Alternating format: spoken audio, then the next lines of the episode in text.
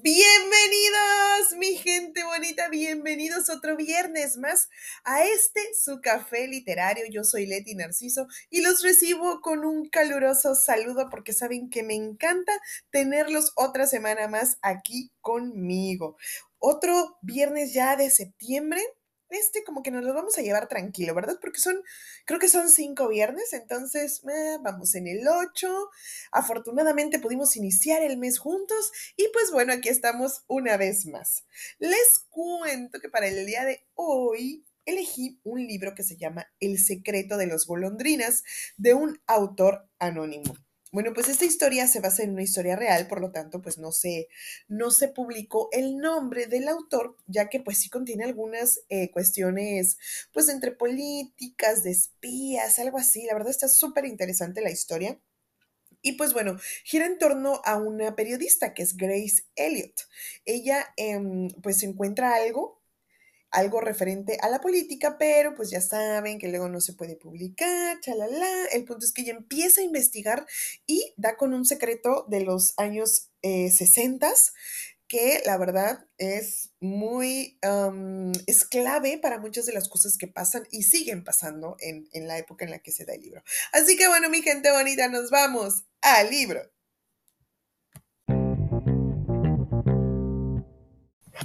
El secreto de las golondrinas, autor desconocido, capítulo 4. Mlada Loveslav, Checoslovaquia, 1968. En el mismo instante en que empezó a caer de la barra de equilibrio en los campeonatos nacionales, Elena Klimentova supo que su vida había cambiado. No terminaría entre las tres primeras, no terminaría entre las treinta primeras. Le había faltado la seguridad en el salto de trampolín y no había dado en el clavo en el ejercicio de barras asimétricas. Había sido su sueño durante años, viajar por el mundo vestida con mallas de gimnasta. Ahora que una chica checa corriente, Vera Kalapska, había ganado seis medallas en Capital de México, el sueño de Elena parecía posible. Subiría al podio en Francia, Estados Unidos, Corea, con, con ramos de flores amarillas. Levantaría un brazo, humildemente. Cantaría el himno de su país. Sonaría por las inmensas bocinas negras. Alguien abriría una botella de champaña. El público exclamaría admirado y ella llevaría la bandera checa sobre los hombros. De vuelta, Amlada Boleslav en coche en dirección norte, el viento soplaba con tanta violencia que Elena pensó que el pequeño Skoda azul saldría volando hacia la cuneta de la carretera helada. El granizo aporreaba el parabrisas. Su sueño y los cientos de horas, los miles de horas que había invertido en él, eran una humillación. Lasqueaba. Adelante, se dijo. Sal volando de la cuneta. El entrenador Bakek hablaba solo con su compañero, Joseph, que había terminado entre los diez mejores en todas las pruebas. Recostado en el asiento delantero, Joseph relataba sus triunfos en la competencia. Un chico de Praga, uno de sus rivales de siempre, se había caído de las barras asimétricas y había llorado. ¡Ajá! El entrenador Beck dio un puñetazo al volante. Rió al techo de la escoba, sacudió el puño. Cuando llegaron a Mlada Lolepslav, la ciudad estaba a oscuras. Diciembre era distinto ahora. Los nuevos soldados, que no hablaban checo, habían confiscado las luces de Navidad porque eran signos del imperialismo occidental, signos de resistencia y por lo tanto de traición. Solo habían dos puestos en el mercado que se montaban delante del antiguo ayuntamiento y una estatua sombría de Ded Moros, el señor del invierno, con su vara rusa. Joseph vivía al norte de la ciudad, así que el entrenador Baquet paró primero en la casita de Elena, en lo que su madre llamaba el gueto de la estación, a orillas del turbo río Gisera. Esa noche, vista desde la perspectiva del fracaso, la casa pequeña, triste y gris parecía aún más pequeña, más triste y más gris. Elena abrió la puerta del coche antes de que se detuviera del todo. Deja que te ayude, dijo Joseph. Puedo sola. Elena tomó su bolsa del asiento de atrás. El entrenador Bakek encendió un cigarro. Voy contigo, le dijo. No, repuso ella. No te encontrabas bien, perdiste el equilibrio. Se encontraba perfectamente bien antes de la competencia. Llevaba semanas entrenando, todo el verano y todo el otoño. No había excusas que no fueran mentira. Y en el oscuro trayecto de tres horas a casa se había prometido decir la verdad. Elena ya había cumplido los 18. Había tenido su oportunidad y la había perdido. Tampoco era tan malo tener sueños corrientes. Trabajaría en la fábrica como su madre y su abuela. El entrenador Beckett la siguió hasta la puerta. También lo hizo Joseph. Por favor, les dijo volteando hacia ellos, váyanse a casa. Beckett y Joseph entendían lo que aquello significaba para Elena y para sus padres. Una hija que proporcionaba gloria a Checoslovaquia y al Partido Comunista, también se la proporcionaba a sus padres. Mejor comida, mejores empleos, mejores médicos, una vivienda mejor, un lugar que su madre merecía. Elena cerró los ojos un momento, suspiró y abrió la puerta. El entrenador y Joseph la siguieron al interior. Estaba a punto de pedirles otra vez que volvieran al coche a hablar de sus extraordinarios éxitos, cuando la temperatura de la casa y el olor, el olor y la electricidad la paralizaron. Cariño. Su madre Jana llevaba un vestido rojo y se había pintado los labios. Era casi 30 centímetros más baja que Elena. Se había ensanchado de cintura y su pelo, antes negro como las aceitunas, se había vuelto entrecano. En sus tiempos, le contaba Elena, había sido la chica más popular y más hermosa del pueblo. Era descendiente secreta de Carlos IV, emperador del Sacro Imperio Romano Germánico y rey de Bohemia, y la bella blanca Margarita de Valois, pero los comunistas no podían saberlo porque les darían envidia y les complicaría la vida aún más. Jana agarró la bolsa de Elena y la dejó en la mesa de la cocina, algo que iba en contra de las normas de la casa. El equipo de gimnasia iba directamente al ropero. Su madre ignoró al entrenador y a Joseph, que esperaban un saludo, y le susurró a su hija al oído. Tenemos visitas. Una visita maravillosa. Había algo en el horno, carne y dumplings. Elena tenía hambre, pero ¿por qué había una cena especial un domingo a las ocho de la noche? Volteó hacia el entrenador y Joseph, cuyos rostros revelaban el mismo desconcierto que sentía ella, y pasaron todos en silencio de la cocina al pequeño salón. Sentado al lado de su padre, que parecía haber perdido la mitad de la sangre de su cuerpo, había un joven vestido con un traje muy formal. El joven se levantó y le tendió la mano. Era delgado y apuesto, y desprendía la seguridad en sí mismo de un profesor universitario. Elena se sintió de inmediato infantil y ridícula con sus mallas azules descoloridas y la chaqueta del equipo. Elena, dijo con acento ruso. Buenas noches, respondió ella y le estrechó la mano de piel suave y tersa. Soy Sergi Sorokin. Vine desde Praga para conocerte a ti y a tus padres. Avanzó un poco más y estrechó la mano del entrenador Bakek y de Joseph. También sabía quiénes eran. ¿Qué tal les ha ido hoy? Elena quería que todas aquellas personas salieran de su casa para poder hablar con sus padres y posiblemente llorar. Joseph quedó en séptimo lugar, indicó. Sergi Sorokin aplaudió y la madre de Elena lo imitó. Hubo que presionar un poco a su padre para que se pusiera de pie y aplaudiera también. ¿Y tú? preguntó Sergi. Elena tuvo la sensación de que ya sabía la respuesta. No he tenido un buen día. Está acatarrada, dijo Joseph.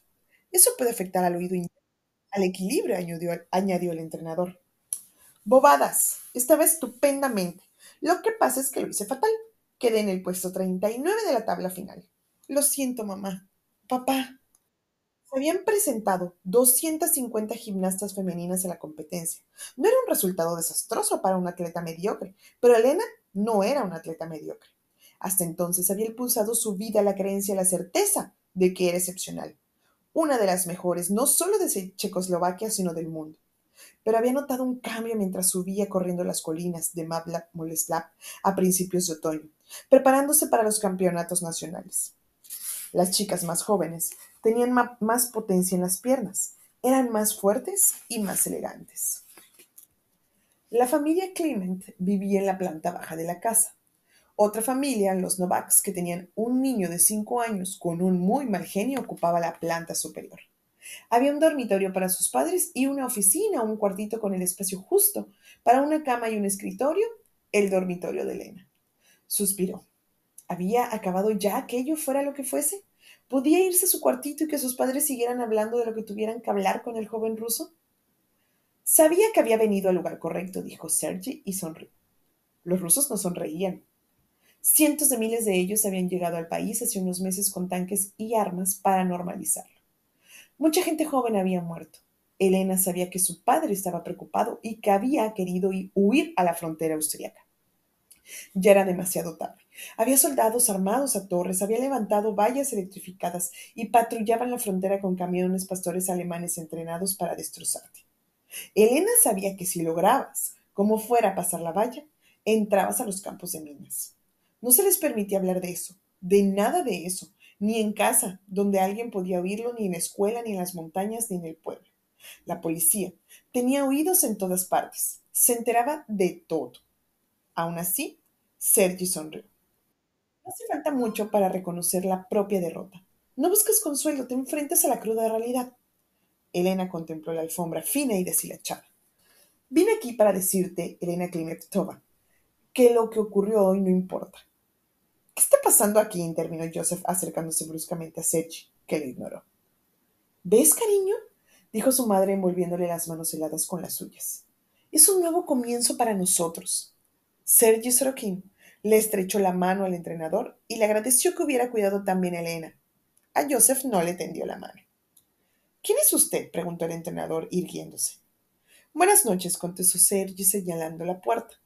El entrenador no se movió. Le pregunté quién es. Sergi se acercó y le habló en voz baja.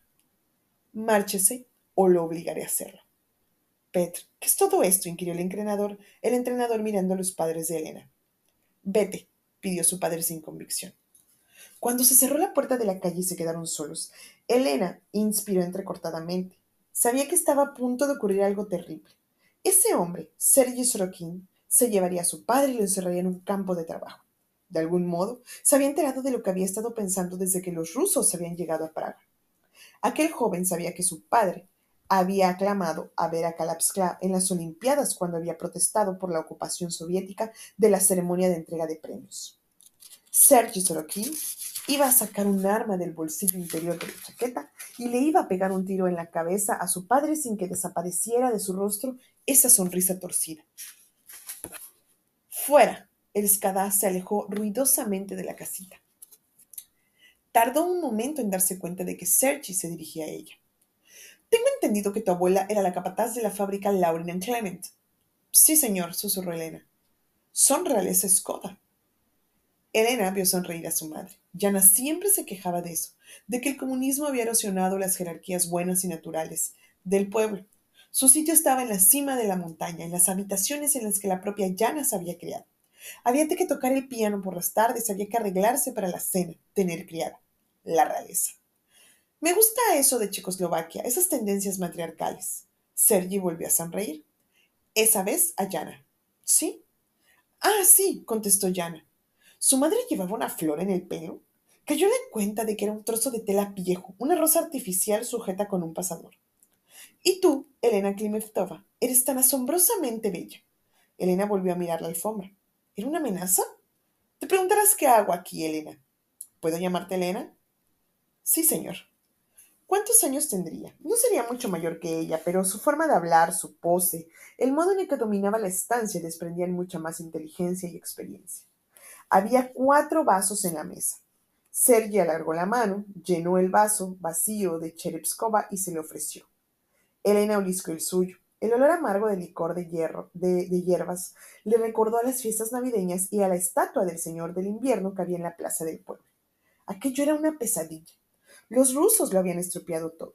Sin embargo, ese joven de sonrisa taimada no había sacado el arma para castigarlos. Todavía. ¡Por Elena! Alzaron los brazos, brindaron por ella y bebieron. Pero si me caí de la barra de equilibrio, hoy fue un desastre. Dentro de tres semanas, Elena, te mudarás a Praga.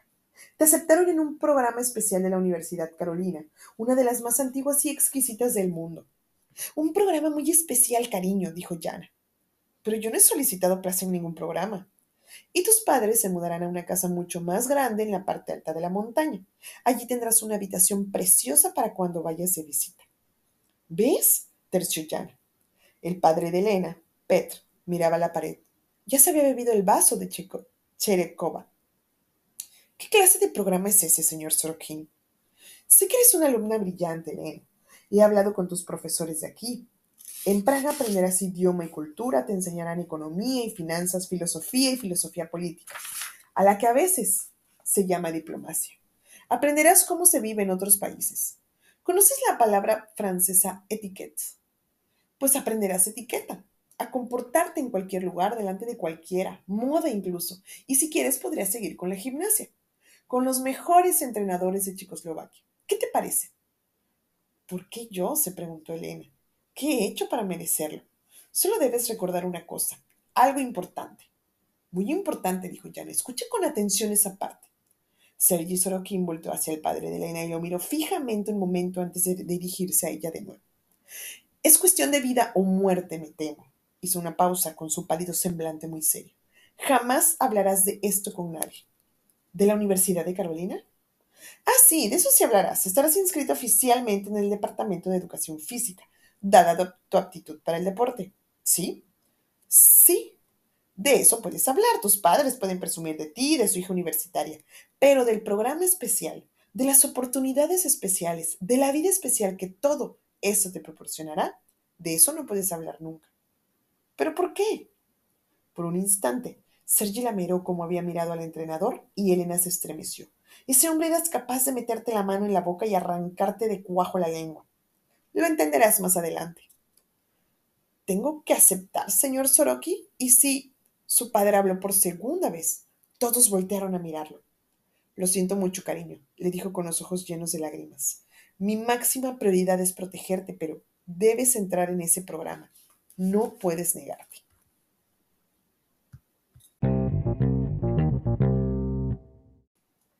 Y pues bueno, mi gente bonita, ese es el capítulo que quería compartir con ustedes, porque bueno, yo creo que ya nos da una pequeña pista el, título del libro, ¿verdad? Que es El secreto de las golondrinas. Si ustedes buscan así, ¿cuál es el programa golondrina? Pues era una, em, como ciertas mujeres reclutadas para engañar a hombres poderosos y conseguir información este, a beneficio del gobierno ruso. Pues como se dan cuenta, Elena es prácticamente reclutada de una forma súper extraña, imagínense. Eh, que tuvo que haber pasado para que sus papás dijeran, pues sí, te vas. Su mamá pues parecía un poco más convencida porque también iban a tener un mejor eh, nivel de vida, pero su papá es el que dice que, pues bueno, ni modo, pero tienes que ir, ¿no? Eh, esta es una em, historia antes de, la historia del libro, o sea, de la verdadera historia del libro, porque nos cuenta cómo es que entró Elena. Eh, posteriormente, ya tiempo después, eh, la periodista, que es este Grace, es la, la, protagonista de, la periodista protagonista de este libro, pues tiene una relación con Elena. Entonces empieza a descubrir cosas, y Elena así como que no, no te puede decir nada. Y bueno, empieza a ocurrir una serie de, serie de cosas súper, de verdad, o sea, los van a tener bien bien agarrados de esta historia y no van a querer soltarla hasta que la terminen. Así que se las súper, súper, súper recomiendo que la lean, búsquenla, El secreto de las golondrinas. Y pues bueno, mi gente bonita, espero que les haya gustado mucho. Nos escuchamos el próximo viernes. Yo soy Leti Narciso y les envío un fuerte, fuerte, fuerte abrazo. Los quiero mucho. Acuérdense de pasarse por el Instagram, café-literario B612. Los quiero mucho. Besitos. Bye.